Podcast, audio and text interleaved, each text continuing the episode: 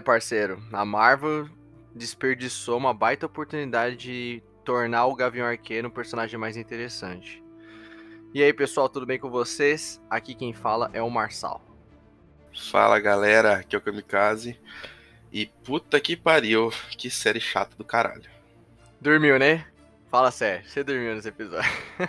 dormi, dormi.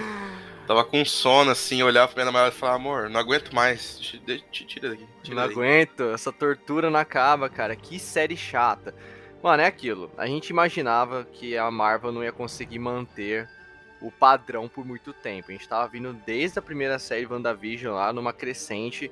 Uh, teve a WandaVision que foi superou a expectativa. Eu tava hypado pra série e superou. Veio o Falcão, que muita gente também não tava dando muita coisa pra série. Eu tava hypado porque eu gosto do, do universo do Capitão América.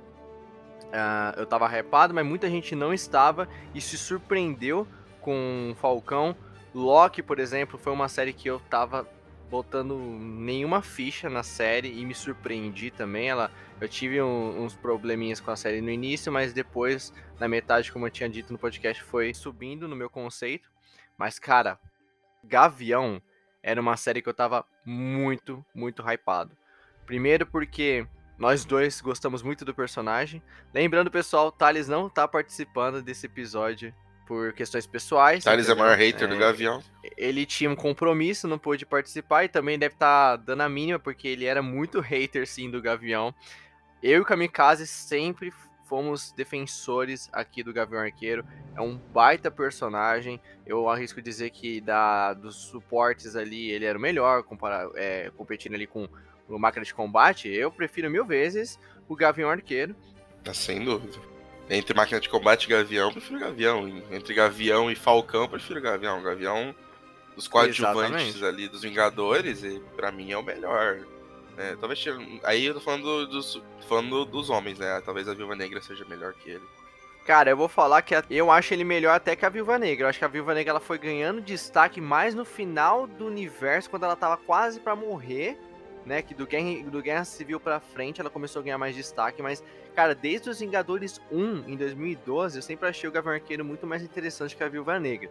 É que o Gavião ganhou um arco no, no Era de Ultron, tá ligado? E aí foi foda, né? Mas a Viúva Negra sempre foi um mistério. Aí no, realmente no final da carreira da Viúva, digamos ali, que eles foram dar mais destaque e até fazer um filme dela que, né, a gente nem. A gente finge que nem existiu. se esse filme pudesse deixar de ser canônico, né, mano? Mas enfim. Uh, pessoal, podcast de hoje nós iremos falar sobre a série do Gavião Arqueiro, que se encerrou. Vamos dissecar tudo a respeito da série. Uh, eu cheguei a trazer nos, no, no Instagram a minha opinião a respeito do piloto da série. Eu tinha demonstrado uh, o meu descontentamento, né, o meu desgosto com a, o primeiro episódio. Falei o que eu não tinha gostado, o ritmo da série, os efeitos especiais estavam bem feios, entendeu? Cara, a Kate Bishop foi o que mais me irritou. E mais aquilo, né? era primeiro episódio, eu falei, cara, vai que melhora, né? O Loki, para mim, foi uma série que começou muito chata e foi melhorando. Quem garante que Gavião Arqueiro não melhore? Infelizmente, não melhorou, cara. A série, muito pelo contrário, ela piorou, entendeu? Tem uma cena que eu gosto muito, que eu vou falar aqui, Uh, mas infelizmente não segura. Teve referências bacanas, é, teve a introdução de mais um personagem importante aí que veio para trazer um gancho para muitas coisas e para abrir uma, um, um, leque de possibilidades para o universo da Marvel, que é o Wilson Fisk. A gente falou no podcast do Homem-Aranha que trouxeram o Matt Murdock da Netflix e aqui eles trouxeram o Wilson Fisk, o mesmo ator lá da Netflix também, para fazer o Rei do Crime. Então isso foi bacana de ver, com certeza. Mas é aquilo, pessoal, uma série não se segura só por referência, ela precisa de um roteiro bom, entendeu? Não se segura só por efeitos especiais. E aqui, infelizmente, o roteiro é ruim. É uma merda, cara. É, não segura. E mas vamos lá, vamos dissecando aos pouquinhos. É, vamos começar a falar do início da série. Lembrando, outra coisa, eu quero complementar a minha frase de início desse podcast, de que, porra, a Marvel desperdiçou a oportunidade de trabalhar o Gavião Arqueiro decentemente mostrar para as pessoas que são hater dele de que ele é um personagem interessante e que ele só precisava de um espaço. Quando anunciaram a série do Gavião, eu fiquei otimista. Como eu disse, a gente gosta muito do personagem, eu sempre vi potencial nele. Então eu acho que tava ele precisava assim, de todos os personagens, eu acho que o Gavião, comparado à Viúva Negra, eu acho que o Gavião merecia mais uma obra do que a, a viúva. Porque a viúva já estava morta, cara. Não tinha necessidade de fazer o filme dela. Já o Gavião não, o Gavião tem potencial para extrair bastante coisa, ainda mais visto que eles trariam de volta a trama do Ronin. Pensei, porra, pode trazer um arco bem bacana aí para essa série, muita coisa pode acontecer. Uh, então eu estava otimista, só que, cara, não tem como. Depois dessa série, o Gavião Arqueiro vai continuar sendo rotulado como um personagem bosta, personagem suporte que ninguém dá a mínima. Por quê? A própria Marvel fez ele se tornar esse personagem. A própria Marvel fez ele ter essa fama. Porque, cara, quando eles têm a oportunidade de fazer uma obra do cara, eles fazem essa merda dessa série. Para começar, vamos lá, com essa atmosfera natalina.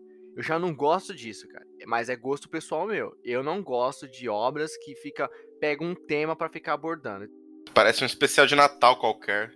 Parece tipo Shrek especial de Natal, Madagascar. Exatamente, esse Parece especial que rola que só rola no Natal. Tipo assim, eu entendo que a série foi lançada na época do Natal. Só que o que eu não gosto é que se eu pegar essa série para assistir em agosto, não vai ter lógica, não vai. Ai, é, é tudo. É, eu não gosto, eu não gosto. Existem obras que foram feitas para assistir no Natal, tipo Esqueceram de Mim. Esqueceram de Mim é um filme que você assiste no Natal. Ele é um filme que você não vai assistir Esqueceram de Mim no meio do ano. Não, é um filme que é gostoso você assistir no ritmo natalino, entendeu? Eu não gosto de obras assim porque eu acho que tiram muito do que poderia ser explorado. Né? Eu acho que existem obras que às vezes você joga um, um ar mais sombrio.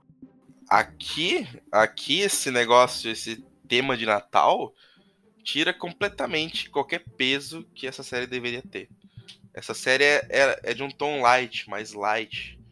Que tipo assim, mano, como que você me aborda o Gavião, que foi o Ronin, que fez o que fez, e você aborda isso da maneira mais leve possível, tipo, como se, como se ele tivesse na esquina comprar pão, tá ligado? Tipo, como se fosse uma atividade qualquer, mano. Ele, ele fez muita merda quando tava de Ronin, velho. Tinha que ter um drama. A gente falou do, do Homem-Aranha, mano. Homem-Aranha saiu agora e teve drama, teve peso pro personagem entendeu? Teve consequências. No, na série do Gavião, é incrível como a Marvel faz isso, né, mano? Ela bota drama e peso numa obra que saiu e uma semana depois, ou antes, não sei quando saiu a série do Gavião, nem sei.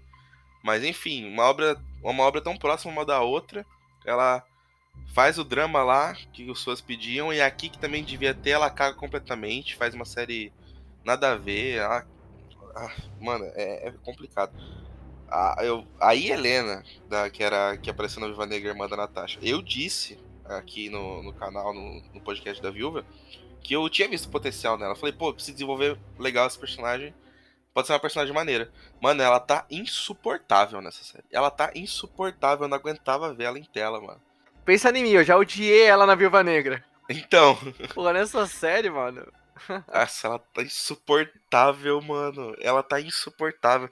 Eu falo, meu Deus, ô Clint, pelo amor de Deus, quebra o pescoço da figurinha. Pelo amor de Deus, aquela cena dela com a Kate no apartamento. Ai, meu Deus do céu.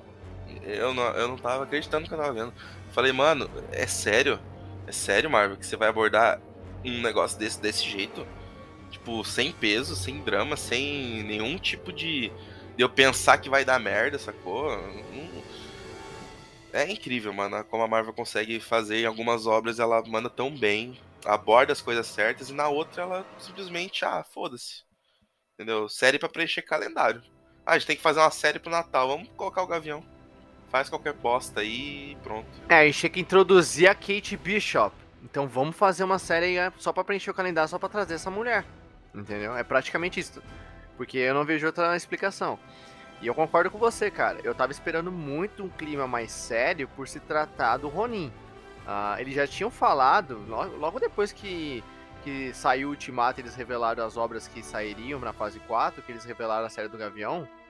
Eles falaram: essa série servirá para mostrar o Ronin, porque no Ultimato não teve muito tempo a mostrar. Opa! Levantou muito a minha expectativa. Porra nenhuma, cara. O Ronin só mostra em flashback nessa porra. Ah, e bem pouco, quase nada de flashback. Quase nada, quase nada. Cara, o Ronin é um dos maiores problemas dessa série. Essa porra. Mas só pegando um gancho do que você falou, né, sobre a carga dramática e sobre o fato da Marvel acertar em algumas obras e errar em outras. Eu acho que com essa série, depois que a gente assistiu Homem-Aranha, que tá sendo um recorde de bilheteria, e a gente vem para Gavião, o que eu consigo entender é que o Kevin Feige, ele tem uma lista de ele tem um planejamento que ele estipula para produção. Então, por exemplo, no Homem-Aranha, a gente tem que abordar isso, isso, isso e isso. A gente tem que trazer o multiverso, entendeu? Doutor Estranho tem que participar. Pronto. Tem que ter isso. Agora, a atmosfera, que você, a atmosfera, os diálogos, o figurino, os efeitos, o roteiro é com vocês. Eu acredito que seja assim. Eu acho que o Kevin Feige passou pra, pra produção, ó. Nessa série do Hawkeye, tem que introduzir a Kate Bishop, tem que introduzir o Wilson Fisk da Netflix, entendeu? E dar um tributo ali pra Viúva Negra, essa parada. Agora, a atmosfera da série é com vocês. O jeito que vocês vão abordar a história é com vocês. Eu acredito que seja isso. É a única explicação que eu consigo encontrar pra Marvel acertar tão bem em algumas obras e errar para outras. Questão de direção. A direção dessa série é o grande problema. A forma que a história, a narrativa, o roteiro é, é, é porco, entendeu? Eu acho que realmente é, é a única explicativa, é, explicação que eu consigo é, pensar é essa, entendeu? Mas vamos lá. vamos começar analisando um pouco é, algumas questões dessa série. Vamos pegar de início a cena de abertura, que é mostrando a Kate Bishop pequenininha, perdendo o pai. Foi legal, é, é sempre bom quando a gente tem essa essa retrospectiva, não é uma retrospectiva, como é essa viagem no tempo, né? Quando a, Marvel faz a gente voltar para a fase 1. Uhum. O Homem-Aranha de volta ao lar, quando tinha lá o Abutre limpando o, os destroços né, de Nova York após os eventos do, do Loki lá do, em 2012, no Avengers 1. Aqui novamente a gente volta lá pro Avengers 1, mostrando a Batalha de Nova York, a cena do Clint pulando do telhado, só que em outra perspectiva, e aí vendo ela venerando ele ali, né, vendo ele como uma inspiração. E aí depois tem um salto temporal, né, dela crescida, aprontando com as amigas, né? Porque é uma série. Vamos lá, gente. Outra coisa que eu odiei nessa série. O sériezinha adolescente, mano. Essa Kate Bishop parece atriz novata, mano. Parece que a garota se formou ontem na faculdade de teatro, cara. Ela parece atriz de sériezinha do Disney Channel, cara. Eu fico puto com isso. Eu não gostei dessa. Eu não gostei da atriz. Eu não gostei da personagem. Eu não engoli essa Kate Bishop. Ela é chata. As piadas dela não tem graça. Mas vamos lá. Vocês estão vendo, eu tô me exaltando, mas eu tô. Eu vou manter, eu vou manter o nível, vou. Calma, calma, Marcelo, calma. Calma, vamos lá, vamos por parte. Vamos ver se vai manter. Mano, vocês lembram do Vikings? Vocês lembram do Vikings? O último hate de série aqui nesse canal foi com Vikings. Vocês lembram do Vikings? Como a gente perdeu a linha. Vamos lá, vamos com calma, vamos com calma. Ainda falando da cena de abertura, depois que ela apronta com as amigas lá, mano, uma cena totalmente, ai, cara, só pra, é só pra estender a duração do episódio, mano. Ela derrubando a porra de um sino, pra mostrar que ela manda pra caralho no arco, e aí. É, a, a, acho que a polícia leva ela pra casa. Mano, o policial apareceu em dois minutos, mano a, a, o sino nem tinha caído, o policial já tinha subido no telhado. Parada aí. Falei, da onde você veio, cara? É, mano. Quando você chegou no. O cara tem teleporte? É, mano. É parente do noturno. É, só pode. Mas enfim, aí o que acontece? Aparece a Vera Farmiga pela primeira vez. Gente, vamos lá. Vamos lá.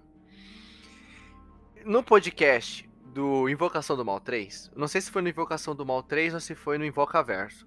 Eu estava esperando, aguardando um anúncio onde a Marvel traria a Vera Farmiga pro MCU. Falei, mano, já que a Marvel tá chamando todo mundo, acho que a meta da Marvel é chamar todo mundo em, algum, em alguma obra para fazer. A Angelina Jolie já entrou, Jake Gyllenhaal, Kate Blanchett, um monte de ator de peso já entrou no UCM. Cara, eu quero a Vera Farmiga, mano. Eu quero ele, eu quero ela, eu quero como que é o ator do Ed, como que é o nome dele? Patrick Wilson. É. Então, eu quero que os dois entrem pra Marvel, mano. Os dois são ótimos atores. Eu amo muito os dois. Cara, adoro Invocação do Mal justamente por causa deles, entendeu? E aí, quando anunciaram que a Vera Farmiga estaria no Gavião Arqueiro, puta que pariu, cara. Eu fiquei muito feliz. Falei, aí, caramba, era só uma questão de tempo. Aí, ó, a minha solicitação foi atendida. Ela entrou pro CM e chega na série. Mulher chata, mano. Não tem profundidade nenhuma, mano. Meu Deus do céu. Roteiro bosta, uma personagem que não. Cara, eu não entendo, mano. A Vera Farmiga jogar um personagem bosta pra ela, cara. Eu não aceitei, mano, o personagem da Vera. Ela é muito burra, mano. Nossa, mano, que, que dó, que dó. É uma baita atriz, mano, mas. Os caras fizeram ela ser uma personagem burra, mano. É, a, a, trama, a trama dessa série dela, do Jack lá, que é aquele cara da espada, e a Kate, é tão clichê, mano. Parece que eu tô vendo novela, tá ligado? Do padrasto que é assassino. Cara, é roteiro de novela da Globo, mano. É, mano. Sabe aquela, aquele roteiro de novela realmente de o marido, o novo marido, né, o novo o noivo quer arrancar a fortuna, né, que quer arrancar a fortuna da mulher e só a filha sabe. Só a filha sabe, a filha tá alertando a mãe. A mãe e a mãe não acredita. E só, e só, no final da novela ela vai descobrir. Mano, vai se fuder, mano. Vai se fuder, mano. É muita novela, mano. Muita novela. Você é louco. Eu falei, meu Deus, mano, não é possível que essa mulher é tão burra, não vai ver nada. Sacou? Aquele Jack também, genérico pra caralho. Meu, nossa senhora, mano. Aí o plot que a série vai dar é, ai, não, ele não é vilão. A série fica cantando de que ele é o vilão. A série inteira chega é. no final ele ajuda todo mundo, né? Meu Deus. Não, vamos lá, vamos lá. A gente já tá falando de Jack aí. Eu quero entrar num ponto, é do primeiro episódio. Onde que conseguiram a roupa do Ronin pra leiloar? Quem conseguiu essa roupa? Isso Aonde? é um ponto interessante. Eu, eu, eu sei que foi falado, ah, foi achado nos destroços do, da Torre dos Vingadores lá que foi destruído. Tá, mas quem foi lá pegar isso? Quem foi lá fiscalizar aquele lugar? E como que foi parar com eles, mano? Porque tipo, não foi eles. Eles não foram lá, ah, vamos lá ver o que a gente acha. Não, isso é trabalho da polícia, sei lá, de alguém profissional. Os caras ali era só uma empresa que era de fachada, não era? Uma empresa de fachada para lavar dinheiro. Aham, uhum, pra leiloar, né? É, pra leiloar. Então, tipo, mano, como que essa roupa e a espada foram parar com eles? Eu até falei, mano, será que no Ultimato eu esqueci uma cena do que o Gavião deixou essa roupa em algum lugar? Que eu falei, mano, não é possível. Quando ele volta, ele volta de Ronin, né? A Tasha vai buscar ele lá. Aí uhum. eu falei, tá, mas ele guardou a roupa em algum lugar, mas ele deixou lá, mano. Tipo, tudo bem se deixou lá, mas. O grande ponto é como foi parar na mão deles, mano. Acho que isso, se a série explicou isso, eu não, não prestei atenção. Se ela chegou a explicar como é que foi parar nesses caras. A explicação que a gente pode presumir é que houve um, uma propina e pegaram essa roupa, talvez ó, alguma organização privada, né, foi lá e, e, limpou os destroços, encontrou a roupa do Ronin e ficou armazenado em algum lugar e alguém, o CEO, né, algum chefão do local, é, com, por propina, cedeu essa roupa e algum, alguns recursos, algum artefato encontrado no local para esse leilão. Mas realmente, a série não deixa claro isso, eu que tô pressupondo. É, a série tinha que mostrar isso, mano. É, fica uma coisa muito jogada. Ela, simplesmente a roupa aparece nesse leilão, entendeu? E aí a Kate pega o bagulho, que é quando surge a trama da série. Nossa, ela botando a roupa, lutando com os caras, é, é muita vergonha alheia, velho. Eu senti vergonha alheia nessa série. Eu também senti. Eu, eu nunca achei que. Eu, eu senti várias eu vezes. Eu senti vergonha alheia. Tipo. Cara, parecia a Liga da Justiça do Joss Whedon, mano. Era nesse nível de vergonha alheia que eu senti. Eu nunca achei Fato, que, ia fazer, que isso ia acontecer com uma série da Marvel. É, ela põe a roupa e aí, aí surge a trama da série de que a vão achar que o Ronin tá ativa, né? Que o Ronin voltou. E aí o Gavião Arqueiro tá passando, né, a, o Natal com a família, né? Pré, na, é, as vésperas de Natal. É, com os filhos, e aí ele vê na TV lá que o Ronin retornou e decide mandar os filhos para casa promete que vai retornar a tempo pro Natal e decide ir atrás de quem tá com a roupa do Ronin, né? Quando eu vi que a trama ia seguir por esse caminho, eu já fiquei chateado na hora, cara. Porque eu falei, mano, eu achei que eu ia ver o Ronin. Eu não achei que eu ia ver essa porra dessa menina vestida de Ronin e aí a trama ia ser em cima dessa. Mano, eu fiquei muito decepcionado. Muito decepcionado, entendeu? Eu queria muito ver o Ronin. Mas calma, a gente vai falar. Eu, eu, vou estender, eu vou, na verdade, eu vou estender a tema do Ronin. É um bagulho que a gente vai falar mais, que a gente vai falar mais pra frente, mas eu vou falar já aqui. Eu fiquei muito decepcionado, cara. Eu acho que o Ronin é um, um arco que a Marvel poderia ter abordado tão bem para desenvolver o Gavião Arqueiro e quem sabe é, trazer o personagem, deixar o personagem em mais evidência para aquela galera que não curte tanto ele, que talvez é, muita gente não curte o Gavião por não conhecer ele. Ele é um personagem, como a gente disse, de suporte, ele tá sempre ali. É, ele é o secundário, ele é coadjuvante, ele não é um personagem como Tony Stark, Steve Rogers, Bruce Banner.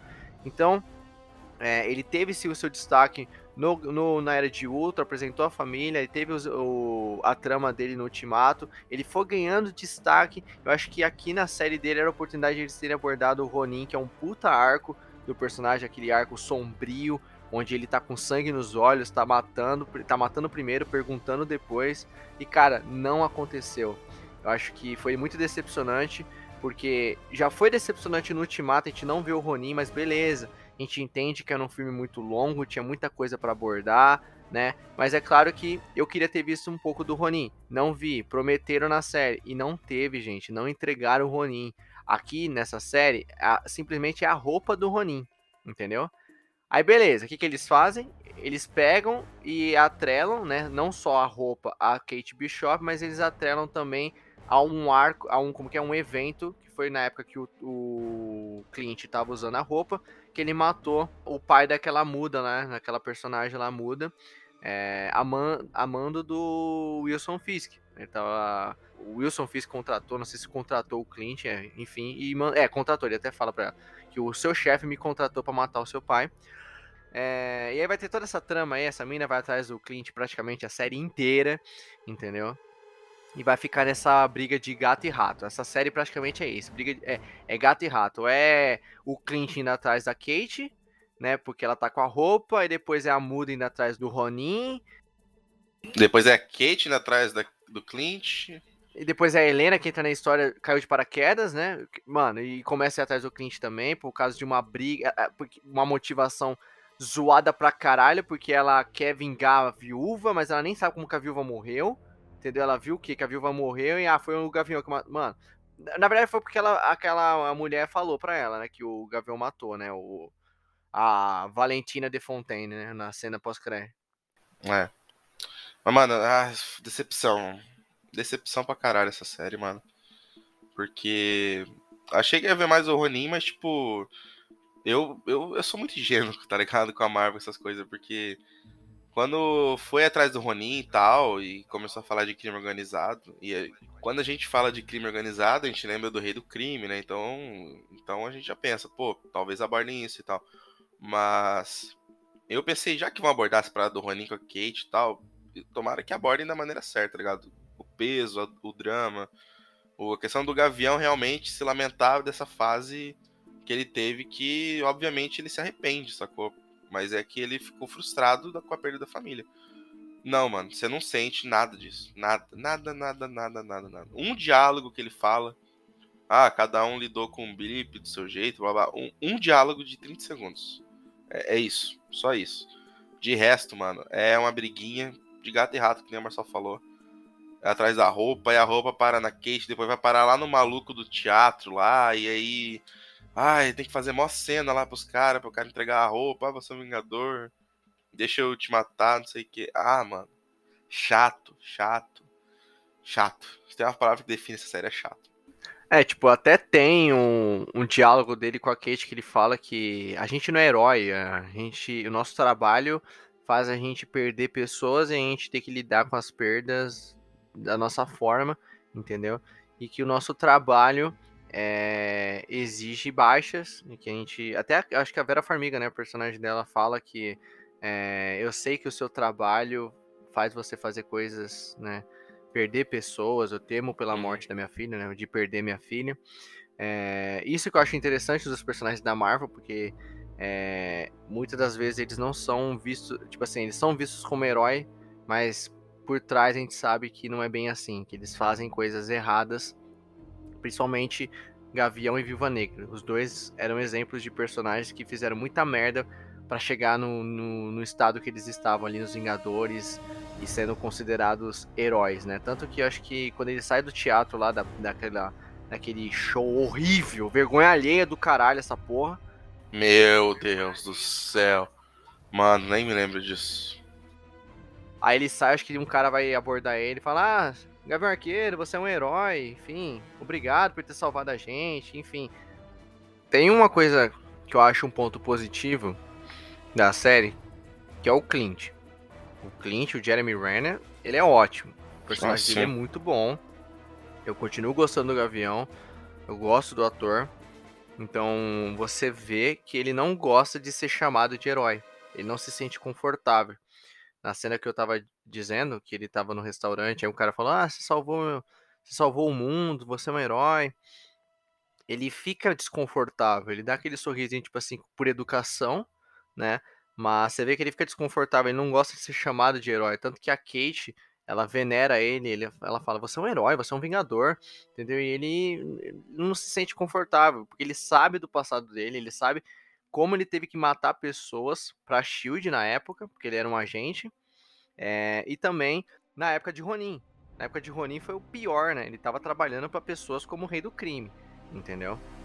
Então realmente ele fez muita merda. E ele até conta um pouco da história, né, de quando ele conheceu a viúva, que ele foi enviado para matar ela e ele tomou a decisão de não não matar. Ele até fala, ela até pergunta para ele qual foi a melhor flecha que você disparou. Aí ele fala: "Qual foi a melhor flecha que eu não disparei?" Que foi a que salvou a vida da viúva negra. Uhum. Vamos lá, pessoal. Um outro ponto negativo dessa série que eu achei foi a viúva negra. Por quê, mano?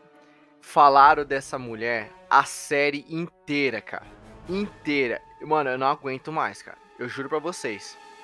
Não desapega, cara. Eu fico puto. Agora, tudo na Marvel falam do Tony Stark.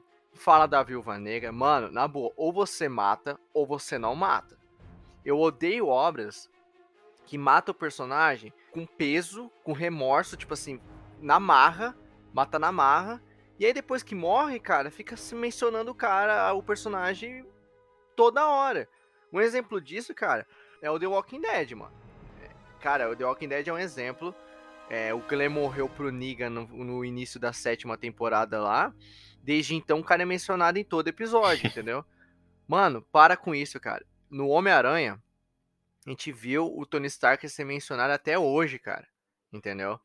Viúva Negra é a mesma coisa. Eu entendo que ela era a melhor amiga do Clint. Eu não acho, eu, eu não acharia errado eles pegarem um momento do episódio para dar o tributo a ela e mostrar que ele realmente tá com com tá se sentindo mal, ele tá deprimido ainda, ele tá lidando com a perda, entendeu? Com o luto, que ele sente falta dela, enfim, era a melhor amiga, beleza, gente. Mas não foi o que aconteceu, cara. Era a série inteira fazendo menção à viúva. E depois que a Helena entrou, puta que pariu, cara. Aí veio em massa, porque a Helena queria matar ele por causa da Viúva Negra. Cara, eu não, eu não tô aguentando mais isso, velho. Por isso que é aquilo, a Marvel não mata personagem importante. E aí quando mata, fica nessa putaria, cara. Então uma coisa negativa foi mencionar a Viúva Negra o tempo todo, entendeu? Era sempre uma reportagenzinha, depois ele foi lá meio que prestar o, as condolências a um monumento que foi criado em nome dos Vingadores lá, pela, pela o, o, o, ato heróico deles contra o Loki na Batalha de Manhattan, enfim, cara. Foi chato. Chato pra caralho. Eu vou falar para vocês aqui mais uma, uma, opinião minha aqui de, de fã iludido, né? Vou deixar o meu relato de fã iludido. Quando eu fiquei sabendo que ia ter a série do Gavião e queria abordar a Kate Bishop junto com ele, e saiu algumas imagens do set, que eles estavam andando lado a lado, entendeu? Ela com uniforme, ele totalmente assim, é, sem uniforme, ele tava com uma roupa normal. Eu falei, eu acho que eu até comentei com vocês em off, eu havia dito que, porra, cara, tô vendo potencial nessa série. Eles já falaram que ia ter o Ronin, né? E, falar, e tô vendo essas fotos, provavelmente vai mostrar o, o Clint Barton como mentor da Kate Bishop, né? Uhum. Só que eu tava esperando uma pegada, gente, nível segunda temporada do Justiceiro, lá da Netflix do John Bertal. Que era uma pegada tipo assim.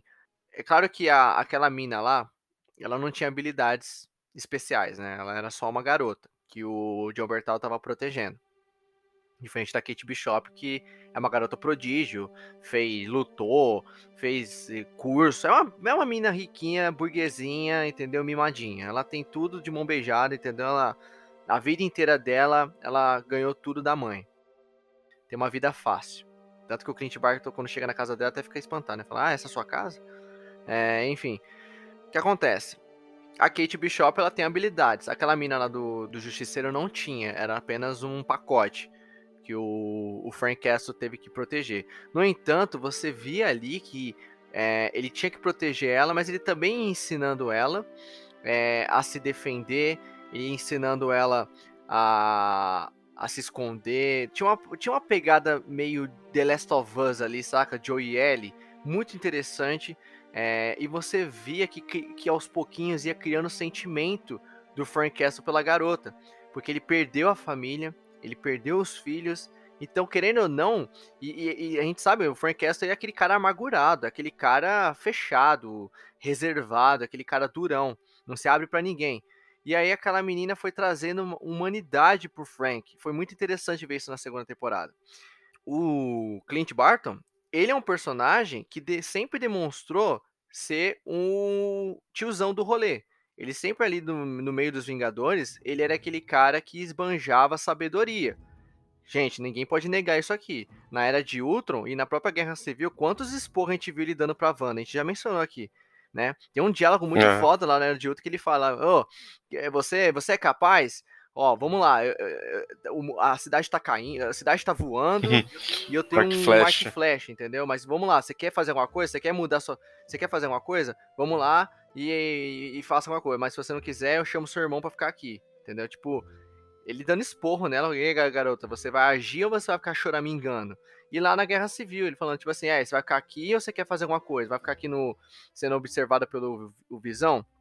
Então, isso é uma coisa que eu sempre gostei de ver no Clint. Ele sempre demonstrou ser um cara sábio, um cara que ele é velho, e é aquilo. É, quanto mais velho, mais sábio. Ele, por ele ser mais velho, ele tinha é, um ar mais de sabedoria. E aquilo, é, eu, tava, eu tava apostando numa trama de mentor e aprendiz, né? E teve isso? Teve. Não vou dizer que não teve. Ele ensinou ela, ele viraram parceiros. Mas como a série tava tão light, tão light, que esse clima natalino, ficou um negócio muito, muito, saca? Muito sem sal. Superficial. Um negócio muito superficial. Não sei se é eu que esperei demais. Eu tava esperando uma trama muito mais, muito mais aprofundada, muito mais elaborada. É, como a do Frank Castle na segunda temporada do Justiceiro. O que não teve. Talvez eu tenha me decepcionado porque eu me iludi. É aquilo que o Kevin Feige falava, né? Não vai esperar demais de uma obra que aí você acaba se decepcionando. Entendeu? Talvez eu esperei demais dessa trama e me decepcionei. Não, eu também esperava essa parte aí, mano. Mas teve, teve, mas teve muito pouco. Muito pouco. É, é aquilo, mano. Os dois ali, aquela parada de.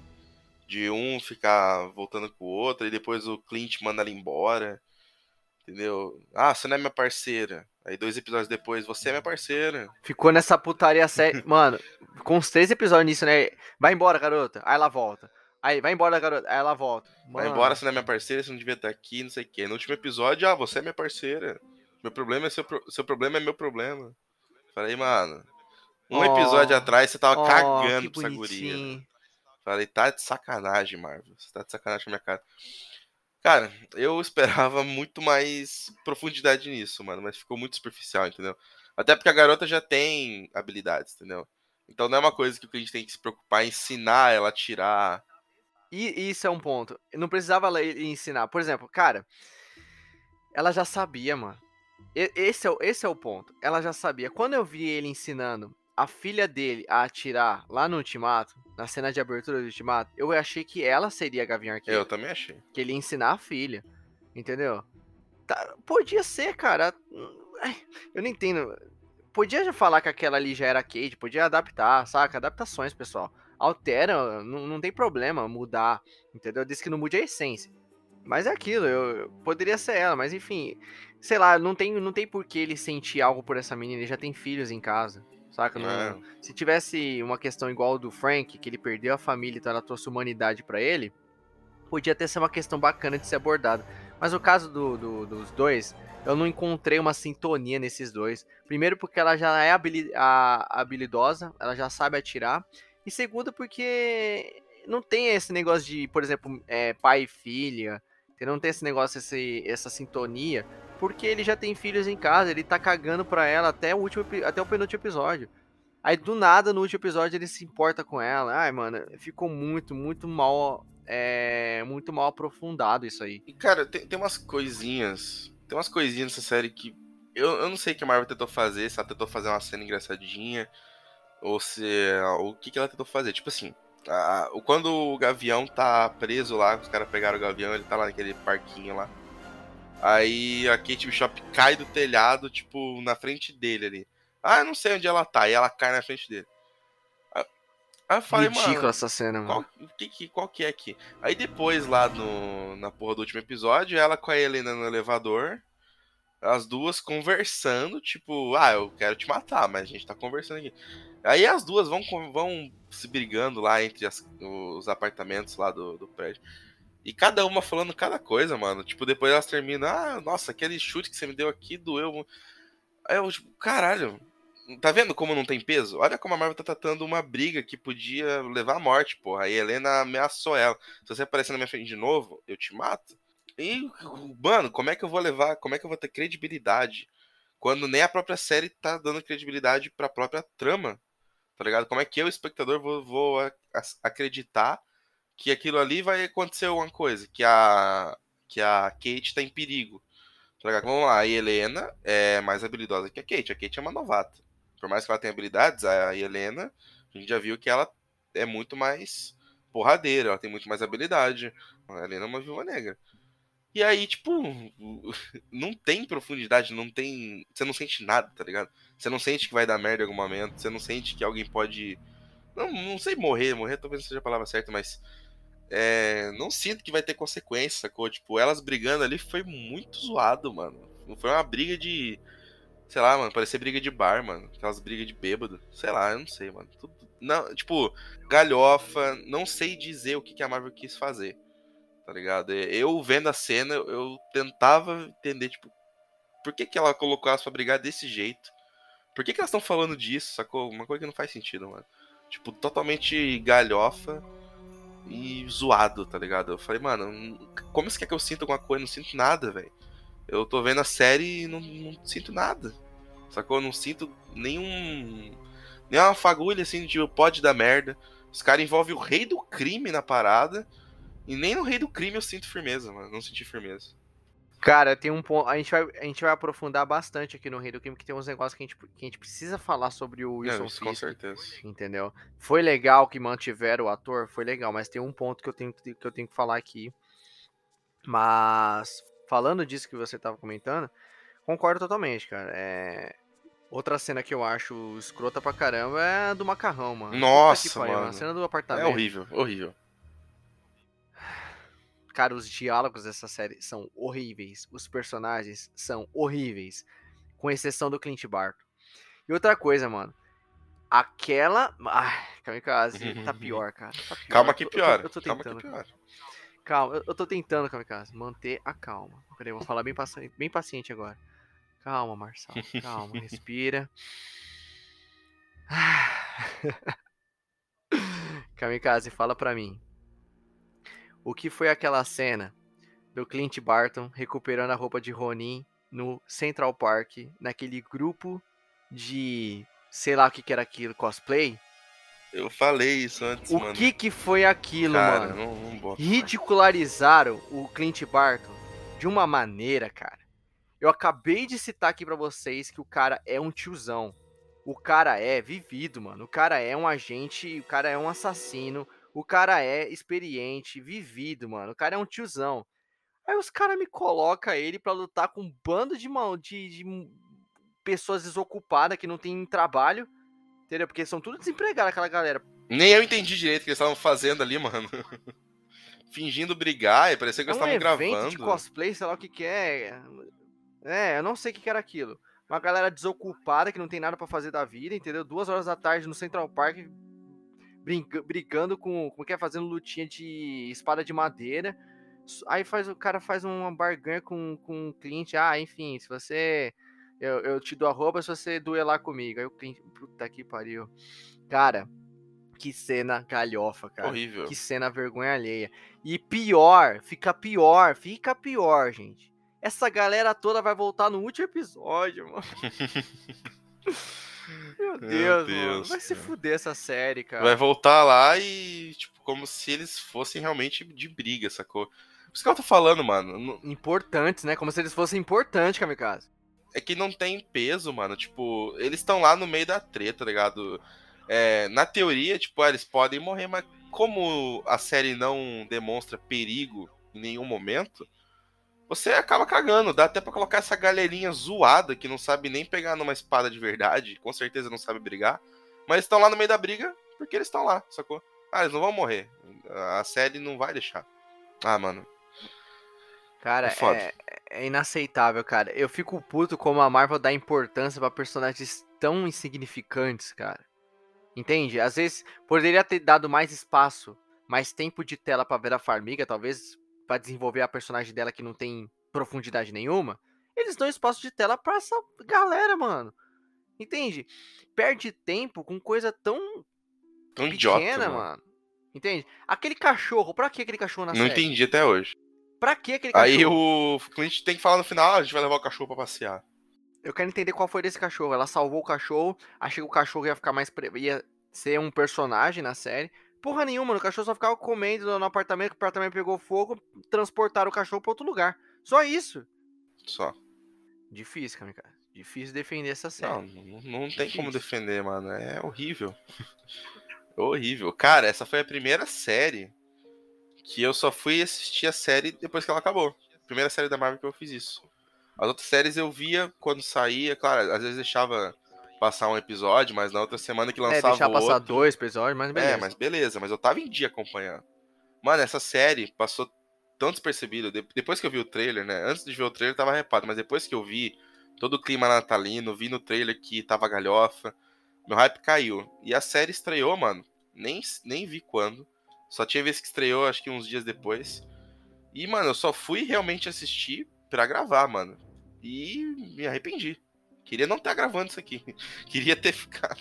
Queria ter assistido outra série, entendeu? Podia ter assistido outra coisa, podia ter feito outras coisas do que ter visto essa série, mano.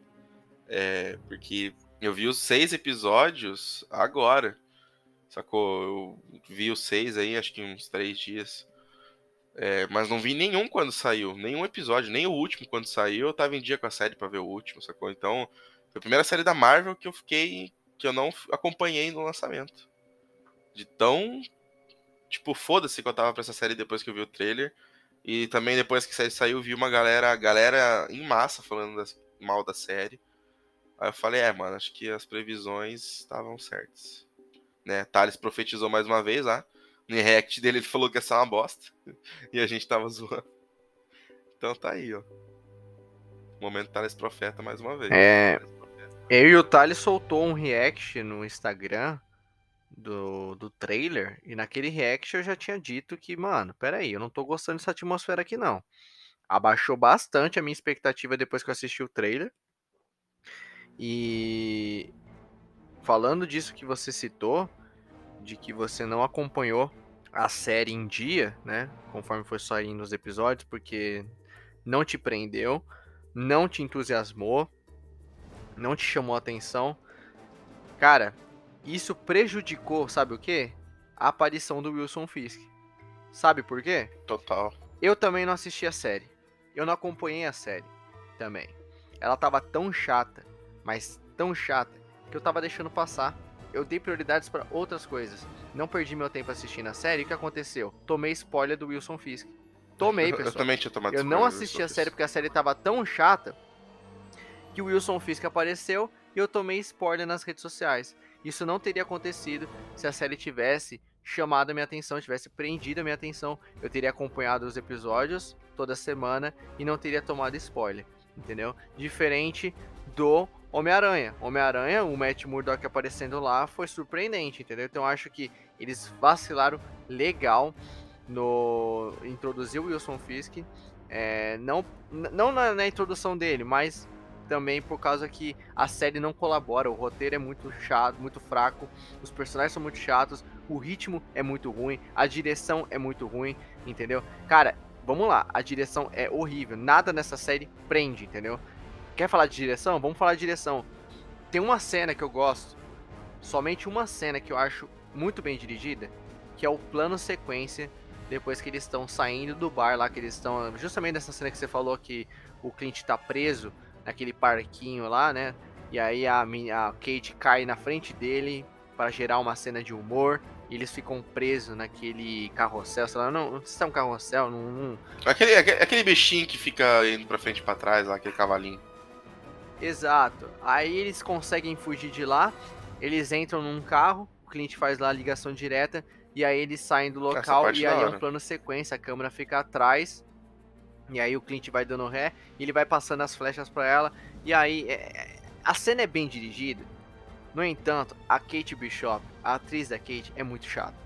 E ela fica toda hora perguntando: Ah, essa flecha é perigosa? O que acontece se eu pegar essa flecha? Ai meu Deus, você tem essa flecha no seu bolso? Meu Deus, Cara, o que mais você tem? Cara, ela é muito chata, cara. Caralho. Que personagem chata, ela não cala a boca, mano.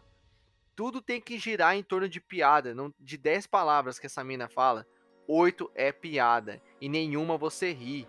Ela é muito mal atriz, cara. Eu não tanco essa galera que tá entrando, mano. Esses novos Vingadores, cara, pelo amor de Deus, eu juro pra você, quando eu vejo essa galera, eu fico eu, eu, eu, eu me questiono na minha cabeça é essa galera que vai substituir Steve Rogers, Tony Stark, puta que pariu, meu irmão.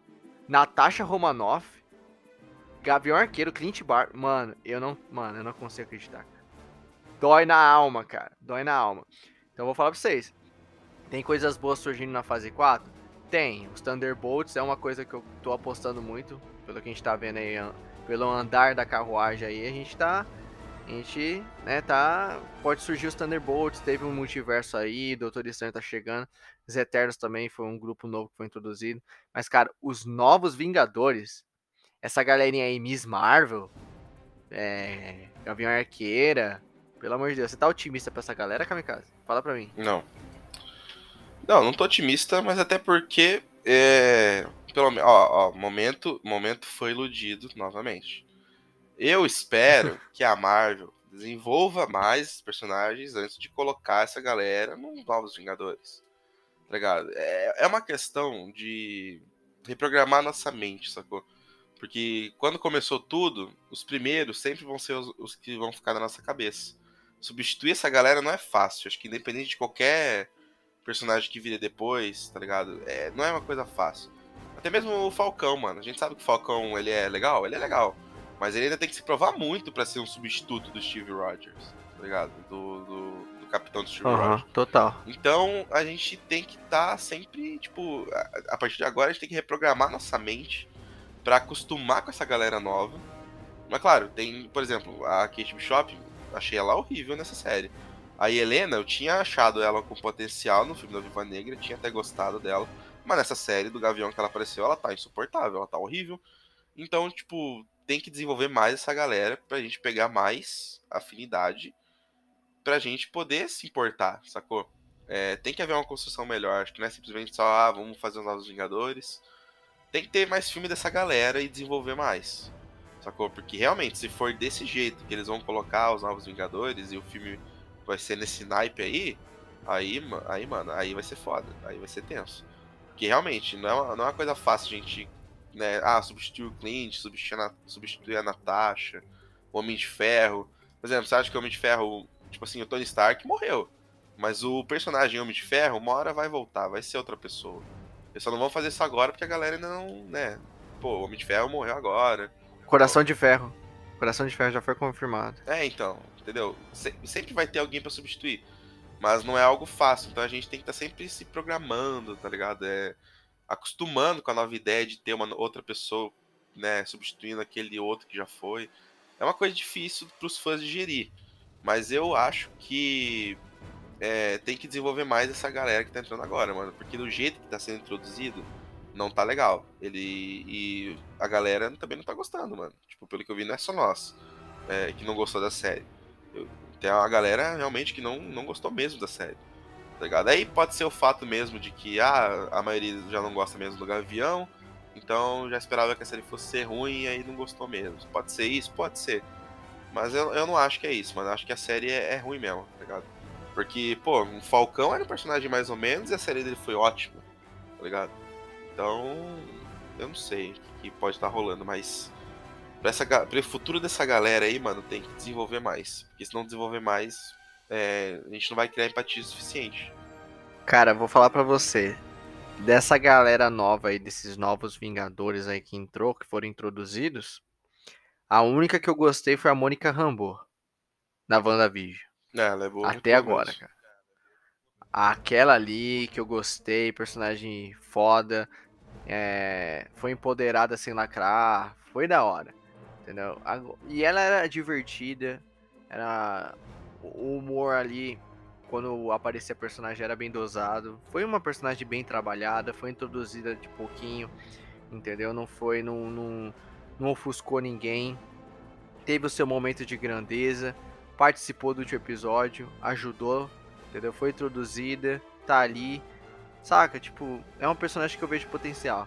Cara, Kate Bishop realmente é aquilo, é isso que você falou. Se em outras obras ela se destacar e eu mudar minha opinião, mas ó, a impressão que eu tive dela aqui não foi das melhores e eu acho que não vai melhorar não, cara. Por que, que eu digo isso?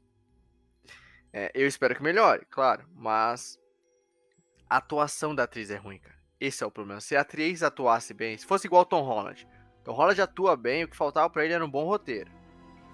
Essa Kate Bishop, ela atua mal, cara. Ela parece atriz novata, parece que se formou ontem, esse é o problema. Uhum. É que nem a Brie Larson. Brie Larson é uma atriz que eu não engulo, eu não gosto dela, não acho ela uma boa atriz. Não, também não. Entendeu? Eu não vejo, não vejo carisma nela, não vejo atuação boa nela, entendeu? Ela como Capitã Marvel, meu Deus do céu, ela é muito sensal, saca? É opinião minha.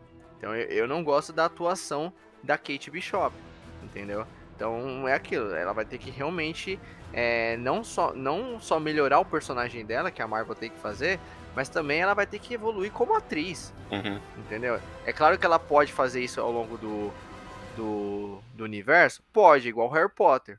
O ator lá do Harry Potter, o Daniel. Como que é? O Daniel Radcliffe. Exatamente. Ele fez o Harry Potter a Pedra Filosofal no moleque, mano. Mequetrefe, um melequento ele foi evoluindo conforme a saga foi andando, né? Ele foi crescendo conforme a saga foi, foi desenvolvendo. Kate Bishop pode evoluir como profissional também ao longo dos filmes, né? Claro que pode. Vamos lá, pessoal. Vamos falar aí do Rei do Crime, né? Que foi introduzido aqui na série do Gavião. É, mantendo o mesmo ator lá do, da Netflix, o, da Netflix, né? O Vincent Onofrio. Foi ótimo. Pena que ele foi introduzido numa série bosta, né? Isso que é triste. É. Rei do Crime, o fucking Rei do Crime.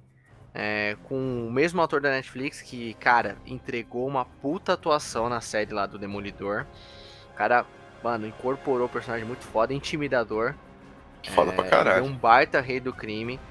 E ver ele aqui na série foi muito foda. É, não vibrei.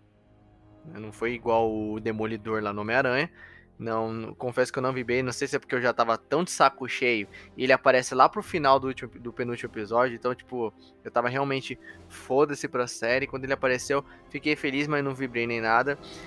Mas vamos lá. Esse não é nenhum ponto, pessoal. Eu tenho uma coisa que eu preciso destacar aqui, que aí vai começar as teorias. A gente já vai jogar aqui na conversa é, teorias.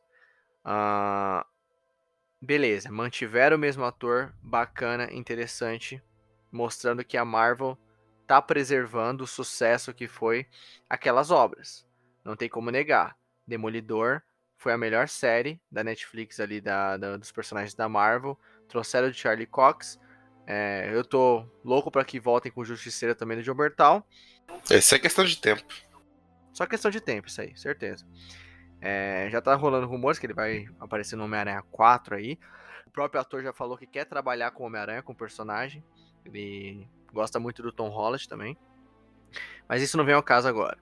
Mas enfim, eles estão pegando o que deu certo e trazendo de volta o que é totalmente é, justo do Kevin Feige. No entanto, eu percebi que o rei do crime, o Wilson Fisk, aqui do Gavião, não é o mesmo do, do, do da Netflix. E eu não estou falando em termos de história, né, de ser o mesmo universo. Eu sei que não é o mesmo universo, pessoal. Eu estou falando de personalidade. O Wilson Fisk daqui tá bem bundão. Para não falar outra coisa. Cara, a Vera Farmiga monta em cima dele aqui, praticamente. Ele uhum. meio que se humilha pedindo pra ela ficar. Sacou? Tipo, a única pessoa que eu lembro que o Wilson Fisk era gado era da Vanessa. A única mulher que ele abaixava a cabeça era a esposa. Entendeu? A Vera Farmiga praticamente monta em cima dele. Não sei se foi uma tentativa de empoderar a personagem, porque da Marvel, cara, eu posso esperar qualquer coisa vindo de mulher. Entendeu? Porque ela fala de um jeito com ele. Falou, eu vou sair, agradeço pelo que você fez por mim, pelo meu marido, mas enfim, ele meio que se humilhando ali. Não, é, eu já ia chamar ela de Vanessa. Não, não faz isso, se humilhando pra ela ficar. E depois, quando a muda aparece, ele falando com ela lá. Cara, ele de camiseta é, florida. É, eu não sei que figurino foi aquele. Eu senti o Wilson Fisk muito, muito bundão. Eu não me intimidei com ele. É, nem na, na cena que ele tá lutando com a Kate, por mais que ele dê um pau nela, eu gostei de ver, porque eu já tava de saco cheio dessa menina.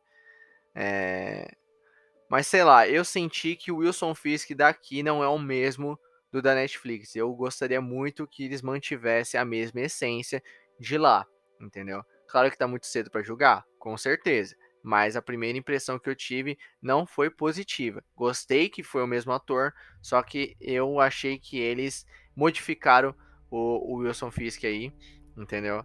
É, e aí isso nos resta teorizar. Nos resta teorizar o que, que eles vão fazer. É o mesmo Wilson Fisk, só que um universo diferente. Como é que vai ser? Eles vão trazer a história também? Será que os, o, a, será que o que vai acontecer com as séries da Netflix vai ser a mesma coisa que aconteceu com os filmes do Homem-Aranha?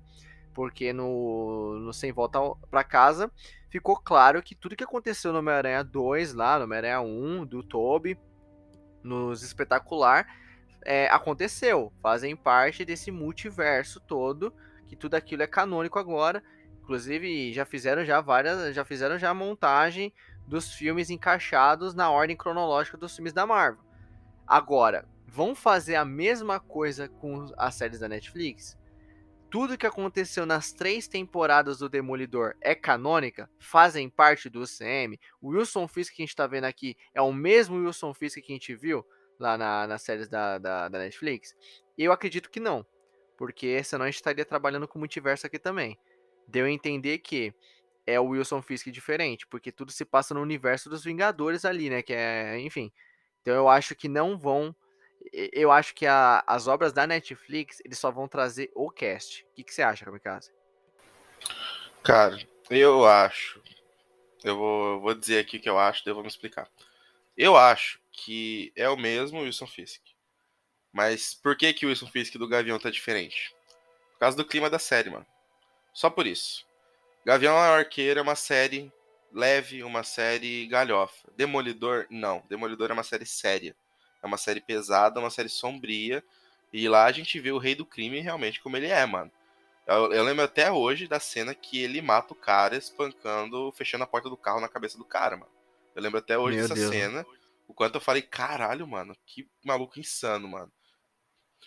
E, e essa, esse é meu ponto. Eu acho que é o mesmo rei do crime, eu acho que é o mesmo personagem. Só que eu acho que como Gavião Arqueiro é uma série galhofa, leve, aí eles dão essa modificada porque eles querem, sacou? Porque ah, a gente pode, a gente vai modificar aqui, porque o Rei do Crime, se a gente colocar ele como ele era na série Demolidor, não vai encaixar aqui com o clima natalino da série, sacou? Eu acho que esse é o ponto. Até porque, por mais que as séries da Netflix, lá na época que foram lançadas, eles não não eram tipo filmes do MCU ou faziam parte, tipo assim, Não era, do, não era o Kevin Feige que fazia, tá ligado? Era outra, uma coisa mais meio separada. Mas nessas séries da Netflix, das quatro que teve, né, do, dos defensores, é, foi mencionado várias vezes que sim, os personagens ali, o Demolidor, a Jessica Jones, o Punho de Ferro e tal, eles faziam parte do CM, tá ligado? Tava tudo no mesmo universo. É, então, eu acredito que é assim, mano, tudo no mesmo universo, tá ligado? Eles só vão fazer essa. Eles só estão fazendo essa transferência, tá ligado? Aos poucos eles vão transferir, já pegaram o Demolidor, já agora pegaram o Rei do Crime, John Bertal, acho que é questão de tempo. Os outros três lá, o Luke Cage, Jessica Jones e Punho de Ferro, não sei se eles vão trazer ou não, se tem algum arco para eles. É, mas, cara, minha opinião é que eu acho que é tudo o mesmo universo. Essa mudança de personalidade do, do Wilson Fisk é só por causa da, do clima da série mesmo. É, é, isso que eu acho. Tá? Não acho que é outro universo, não acho que, que é uma variante daquele Rei do Crime da Netflix, não. Não, eu não acho que é uma variante. O que eu quis dizer é que eu acho que é só os atores. Que é o outro Wilson Fisk, é um Wilson Fisk novo, é o mesmo personagem, tipo assim, é o personagem Wilson Fisk com o mesmo ator, só que não é o mesmo da Netflix, entendeu? Porque eu penso também em questão contratual. Eu acho que aquela obra lá, aquela, aquela história é patenteada da Netflix. É uma obra, uma produção é, independente de tudo, é uma produção da Netflix. Então toda aquela história lá foi produção independente da Netflix. Já o ator, ele é um ator, ele, ele pode fazer vários trabalhos, não tem um, tra um contrato mais com a Netflix, com aquelas obras, então ele pode ir para Marvel. Então acredito que veio somente o ator e que aqui é outro Wilson Fisk. Uhum. É, mano, mas aí é, a Marvel tá cagando no pau mais uma vez, né, mano? Pô, o Rei do Crime é um cara. Não, como é, como é, não tem como abordar o Rei do Crime de maneira leve, mano. E outra coisa, eu não ia gostar de saber que aquelas temporadas são descartadas. Então, é, é, então, essa que é a questão. É por isso que eu acho que aquilo lá é tudo canônico, porque nas próprias séries tinham menções ao MCU. Por mais que não mostrava nada do MCU nas séries, mas tinham menções é, que fazia parte do mesmo universo ali. Mas. Então é por isso que eu acho que eles simplesmente não vão descartar o, a série do Demolidor, por exemplo. Tudo que a gente viu lá acho que aconteceu.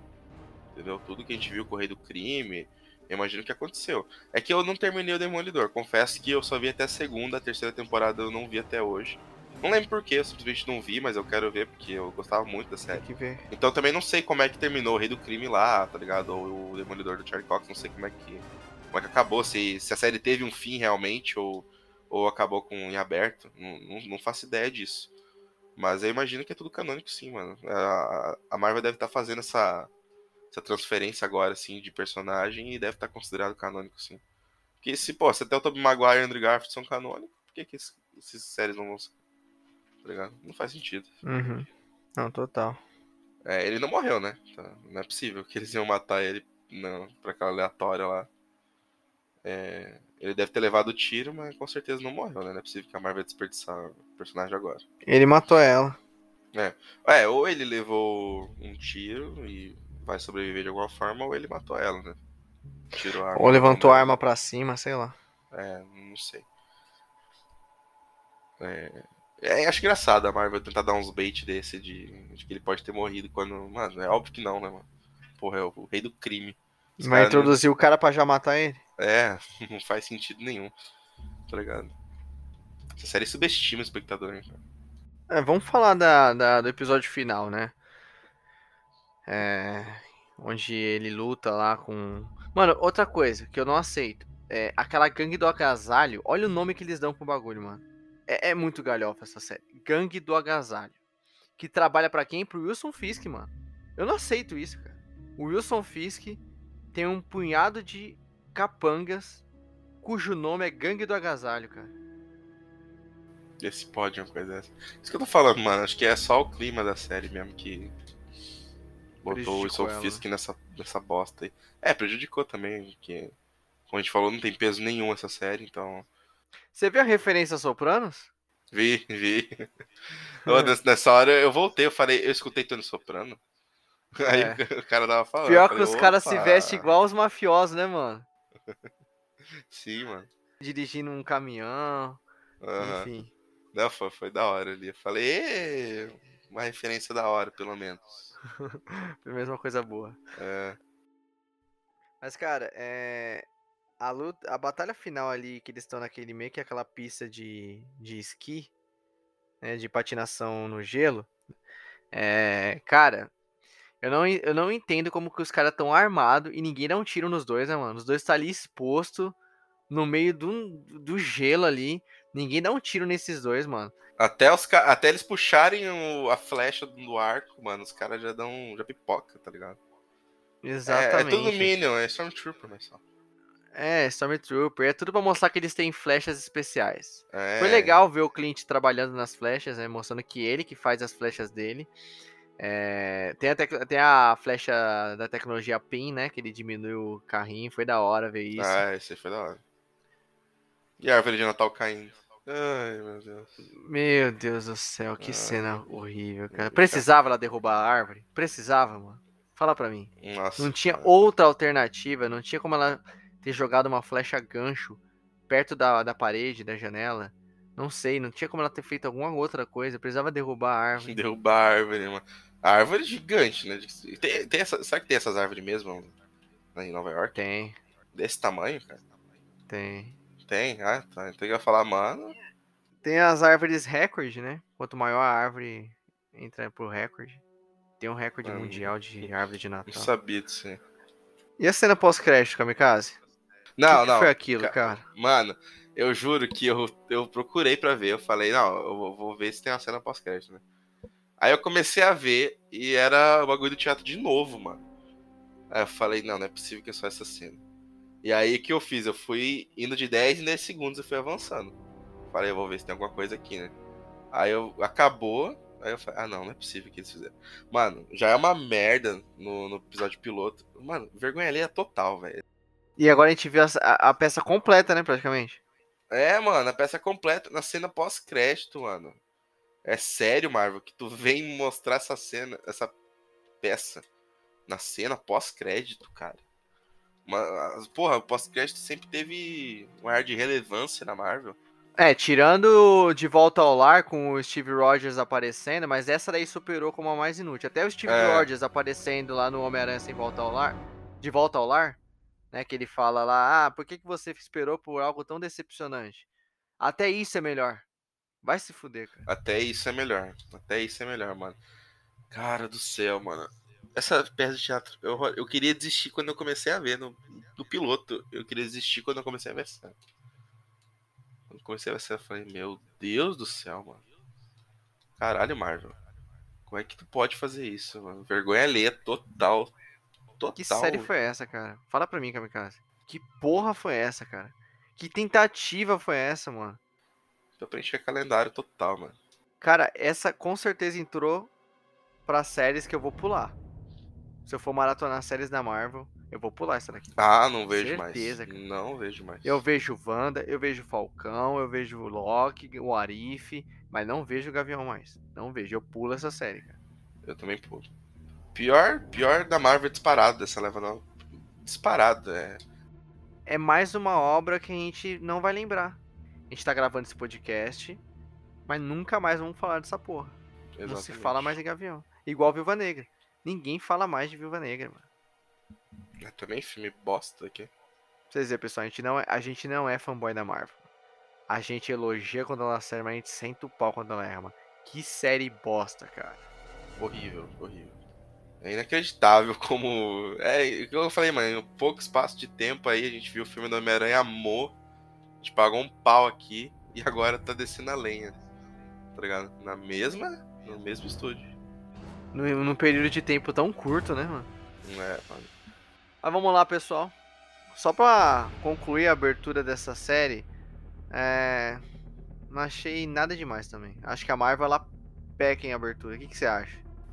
Não, bem nada demais, mas pelo menos teve uma abertura, né? Pelo menos teve, né? Foi a primeira que teve, né? Porque as É, outras não tinha abertura. Uma abertura de fato, assim.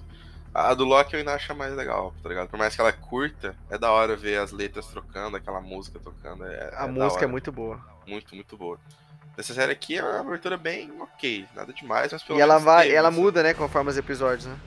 Sim, sim. Mas pelo menos teve, né? Vamos ver se a partir de agora a Marvel vai começar a investir um pouco mais em abertura.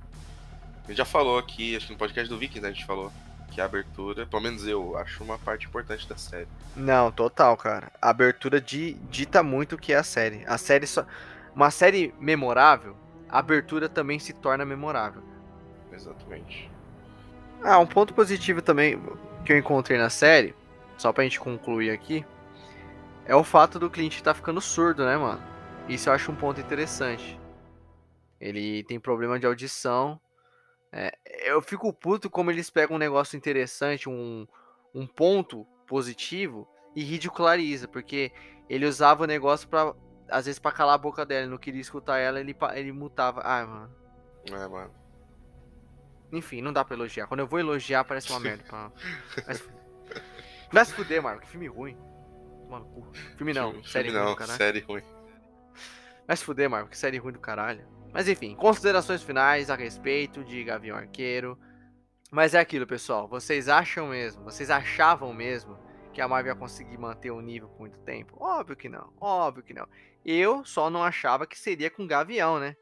Eu achava que seria com She-Hulk, né? Que seria com é, Miss Marvel, Coração de Ferro que vai vir aí, Miss Marvel, né? Eu achava que ia ser nessas sériezinhas aí, né?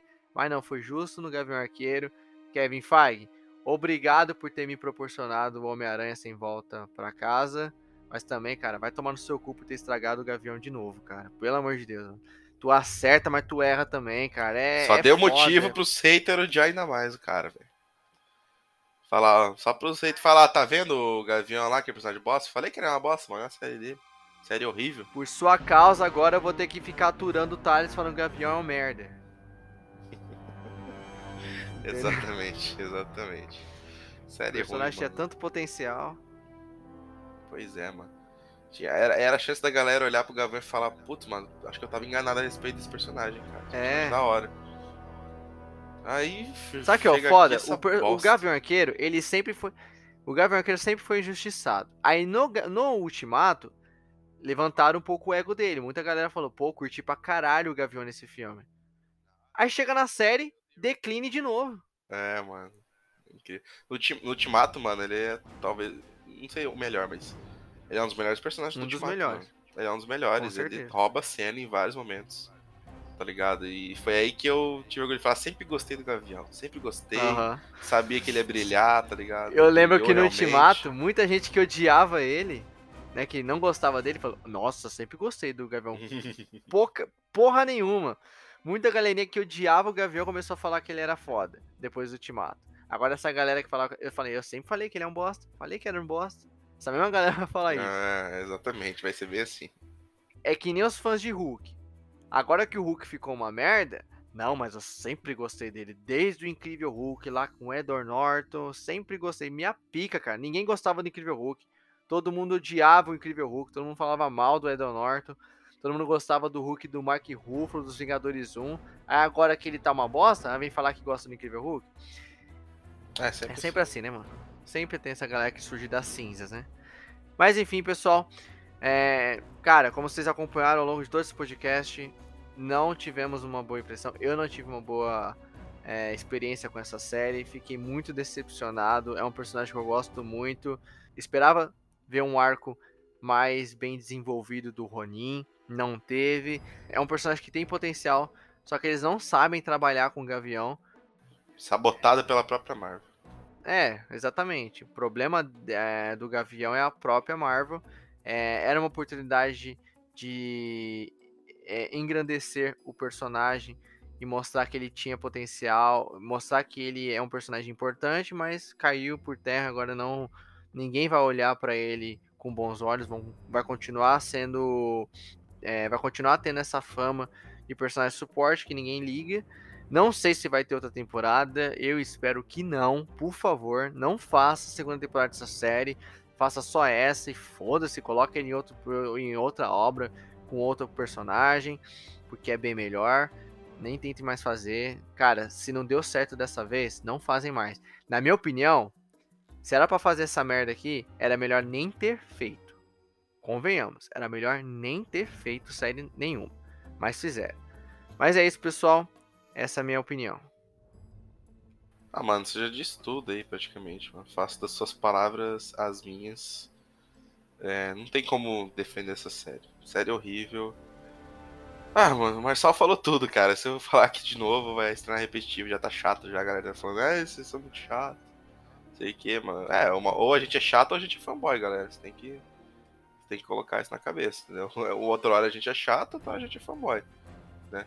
Eu, no podcast do Homem-Aranha a gente foi fanboy. Agora no podcast no, do Gavião, a gente é chato porque a, gente, a série é ruim, mano. Vai fazer o quê? Kevão errou. Espero que não tenha segunda temporada, porque, francamente, não tô nem ligando se vai ter ou não.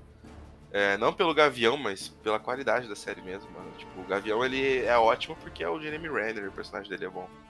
Mas o roteiro é horrível, horrível. Roteiro de novela, como a gente falou aqui, uma pessoa que tava vendo novela mexicana, sacou? Do padrasto que é assassino e a mãe não acredita e todo mundo vê que o cara é um puta estranho, mas só a mãe não vê. Ah, você tem que dar mais tempo pro seu padrasto, você tem que, você tem que conversar mais com ele não sei o que. Parecia esse tipo de novela que eu tava vendo. Falei, Marvel, você pode mais que isso, Marvel, pelo amor de Deus, você entregou o Miranha, cara. você tá fazendo novela mexicana agora, velho. Só faltou o símbolo do, do SBT ali embaixo pra mostrar as novelas mexicanas que o SBT fazia lá. Transmitia. Não sei, era Record que transmitia novela mexicana? Não sei quem. Era SBT, SBT, né? Que era ver Chaves, Chapolin. Acho que quando o SBT veio com Chaves Chapolin, deve ter vindo um combo de novela junto da, daquela emissora lá do Chaves lá. É. Já transmitiu uhum. também. Pacote. É, SBT, né? Então é esse nível do Gavião Arqueiro, mano. Gavião Arqueiro nada mais é que uma novela mexicana. Total.